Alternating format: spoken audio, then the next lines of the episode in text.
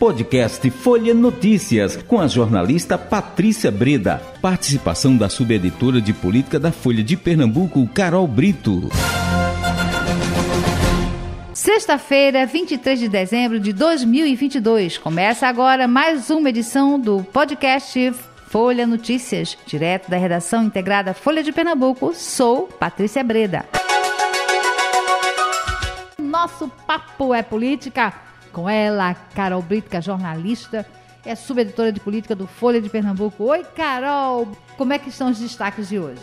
Olha, Patrícia, mas esse ano ainda vai demorar para acabar, viu? Se depender da quantidade de coisa que a gente ainda tem para anunciar das é. notícias que a gente ainda tem para dar. Daqui para o fim do ano, viu? É ministro, é secretariado de Raquel. Pois é, que também então, é um então, mistério, não é, menina? Pois é, tá mais misteriosa ela, inclusive, do que Lula, né? Lula já anunciou o quê? 16 é. ministros, já é, metade, 16, né? Isso. Então, Raquel ainda não anunciou nenhum, não oficializou nenhum.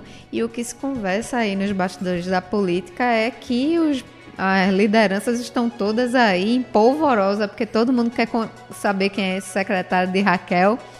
O que se fala, Patrícia, é que as pessoas mais próximas aí a ela, né, hum. aquele núcleo duro do governo já está ali mais ou menos formado, né? Esses nomes aí mais próximos já teriam sido, inclusive, é, comunicados e sondados sobre as pastas que eles vão ocupar, né? Se fala aí de alguns nomes, né? Alguns que é, compõe a equipe, a equipe da transição, né? O Fred Loi, o Túlio Vilaça, é, o Fernando Holanda, são nomes muito próximos à governadora Raquel Leire que devem ter o espaço. Se fala bastante também da deputada estadual Débora Almeida, né? Que foi uma aliada próxima de Raquel, foi prefeita de São Bento do Una e que, sendo chamada para o secretariado, contemplaria é, a suplente Lucinha Mota, que é, é, uma candidata deputada de Petrolina, que é mãe da Beatriz. Sim, daquele caso trágico, terrível, terrível né? É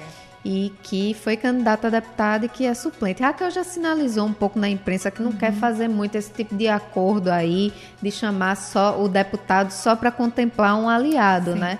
Mas Débora Almeida é um nome muito próximo a ela e que teria aí as credenciais para ocupar um cargo. Inclusive, ela tá, o que se fala bastante nos bastidores é que Raquel quer dar um protagonismo grande às mulheres no seu governo, né? Quer abrir um espaço para que muitas mulheres sejam secretárias. Então, é, são nomes que estão aí sendo cogitados para o secretariado dela, mas oficialmente, Patrícia, nada, viu? E ela mantém as sete chaves, é bem o estilo de Raquel. Se fala muito que em Caruaru, Patrícia, quando ela foi montar o seu secretariado, tinha gente sendo chamada ali durante a ceia de fim de ano, viu? Nossa, olha. Então, Prepare é. os corações, né? Acho que tem gente que não vai desligar o celular, vai controlar ali a bebida, a comida durante a ceia, que é para esperar o convite é. de Raquel, viu? É, mas sigamos no tempo de Raquel, como ela disse, né? O tempo da mulher é diferente do tempo do homem.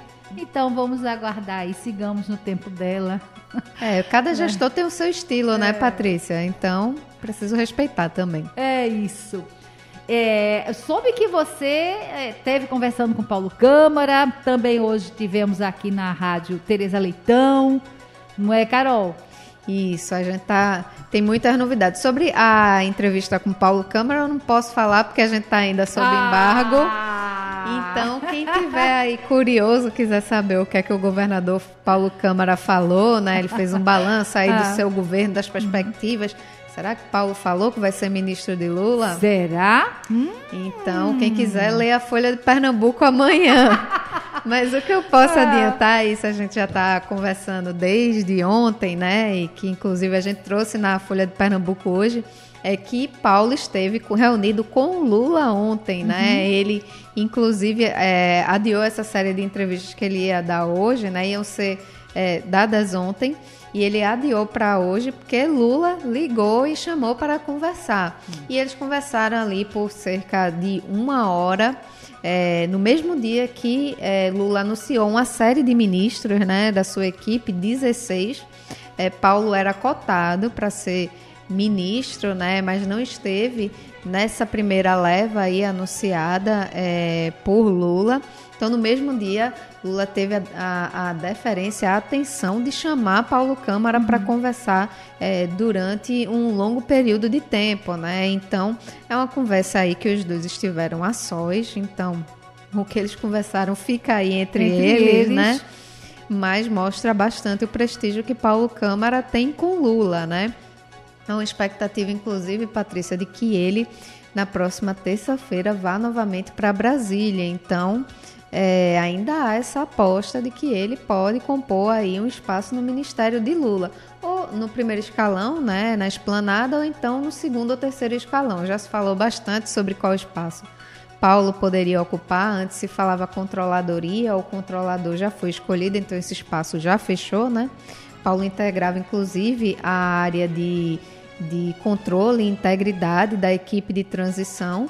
É, mas agora já se fala que Paulo pode ser, por exemplo, ministro da comunicação, né? Olha, Nossa área, olha aí. Olha aí. Então a gente fica aí na expectativa dessas conversas. Paulo é, aparentemente deixa o Lula muito à vontade, né? É, não está aí querendo impor nada, né?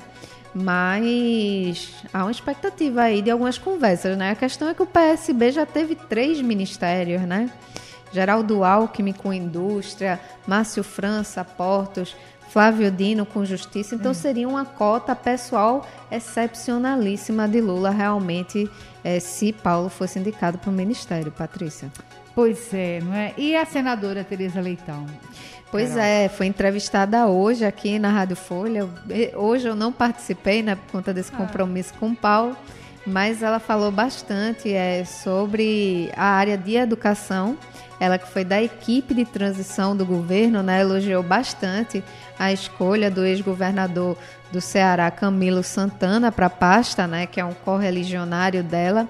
Ela falou também um pouco sobre o papel aí que a, o o que ela está acompanhando aí dessas reuniões da equipe de transição uhum. do governo, né? Ela falou é, por exemplo, que a compra de livros didáticos para o próximo ano letivo, Patrícia, ela inclusive está atrasada. Já ela disse que quase não tem é, livros didáticos, por exemplo, para o próximo é, semestre. Então, é, nessa área o governo vai assumir ali mais ou menos naquele apagão, né? Naquele jeito que ninguém gosta de assumir. Então ela fala que tem profunda confiança de que ele vai fazer um bom trabalho, uhum. porque é, inclusive o Ceará, né, Patrícia, é um modelo, né, de de educação é, básica e fundamental para o país, né? É uma área é, de muito destaque do governo.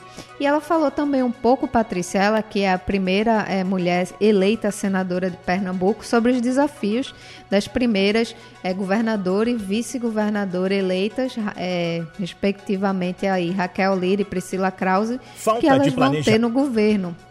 E ela falou bastante é, que elas vão ter um desafio muito grande né, de gestão, mas que o desafio maior, segundo ela, vai ser o machismo, que segundo ela ainda é algo que impera na política pernambucana, infelizmente, viu, Patrícia? Pois é. Mas vamos lá, a gente vai mudar esse jogo. E aí a mulherada ocupando aí seu espaço, porque lugar de mulher é onde ela quer. Aí vai ficando mais natural, né? Você ter mulheres na política, né? uhum. né? Mulheres em espaços de poder, né? As pessoas estão começando, a própria população já está demandando isso, né? Elegendo essas mulheres para cargos importantes, né? A população demanda e começa a cobrar que as mulheres é. ocupem mais espaços. E isso vai se tornando natural. Agora, claro, por exemplo, no legislativo, Patrícia, ainda é uma despropor uma desproporção gigante ainda de mulheres, uhum. ainda há muitos desafios. Mas Raquel e Priscila são políticas com experiência que vão aí saber administrar todos esses problemas. Muito bem. E no cenário nacional, Carol, o que é que você traz para acalmar o meu coração, Carol? Olha, Patrícia, falando na dura busca de mulheres por espaços na política, né? A novela que você gosta muito de acompanhar, né, que é Simone é, Tebet isso. e Marina Silva em busca no seu lugar ao sol no governo Lula, né? que já é. virou realmente uma novela. Isso, olha, e capítulos, esses capítulos agora que estão seguindo um ao outro, eu não estou muito satisfeita com o rumo dessa história não, viu, Carol? Deixa eu comentar aqui, o ouvinte já sabe que eu tenho essa essa minha expectativa, né, para que elas tenham realmente uma relevância, né, porque é, não só pela capacidade delas, né, apesar de ser não ser não são petistas, Marina inclusive teve as suas rusgas, né, com, com o próprio Lula, não é? Mas assim, eu acho que foi fundamental a participação de Marina e a participação de Simone Tebet no segundo turno. Eu acho que elas merecem sim destaque nesse governo, viu, Carol?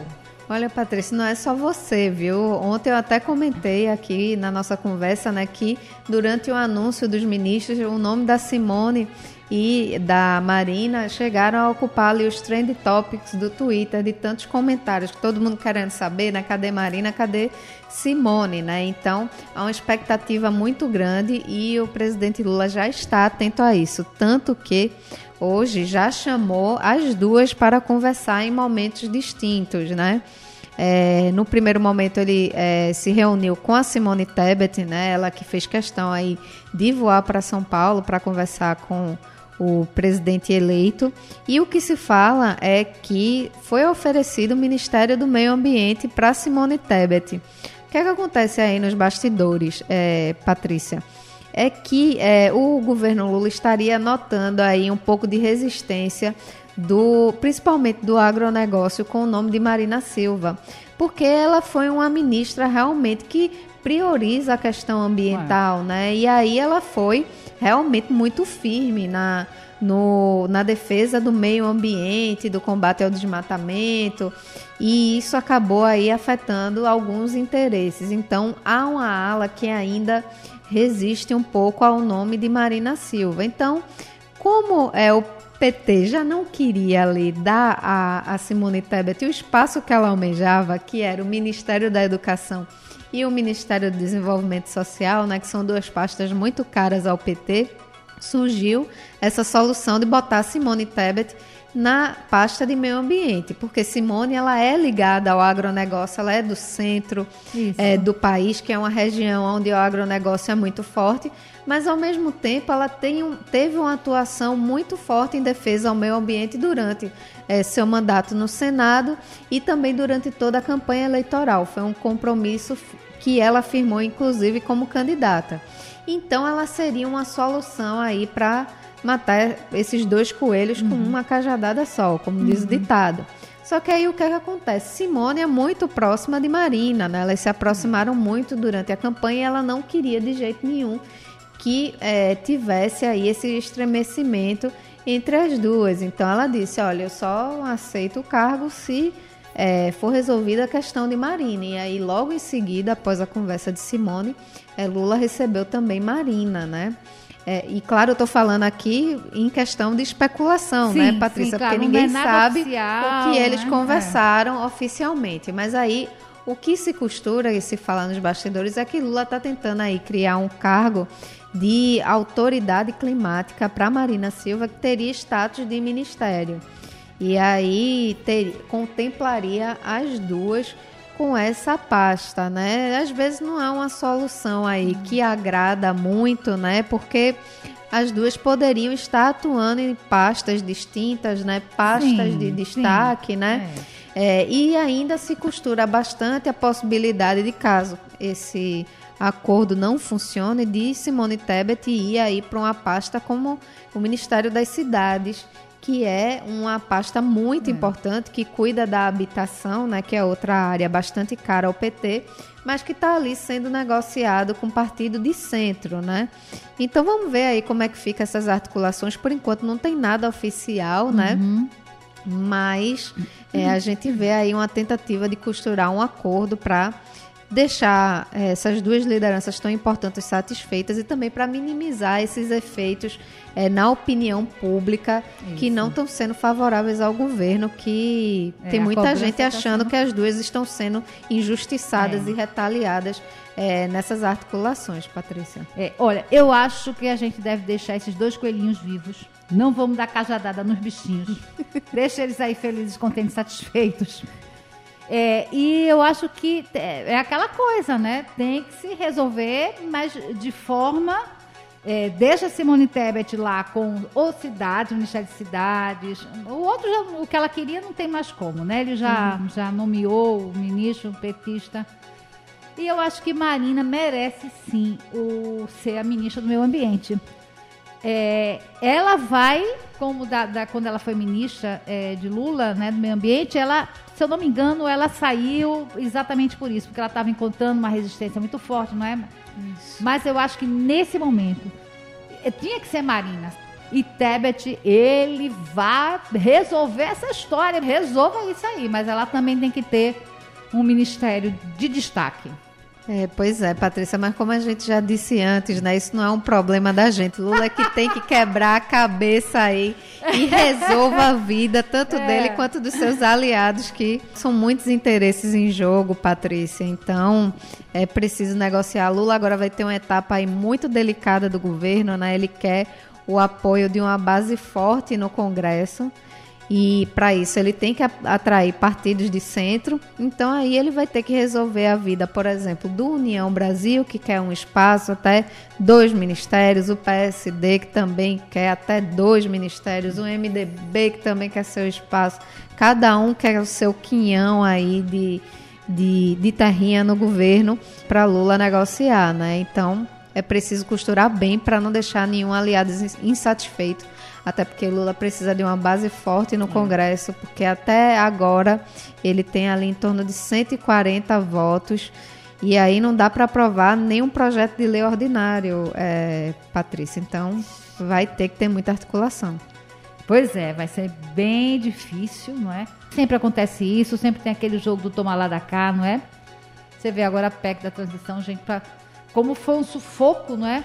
Para que saísse esse acordo, gente, para manter 600 reais por mês para as pessoas que estão passando fome.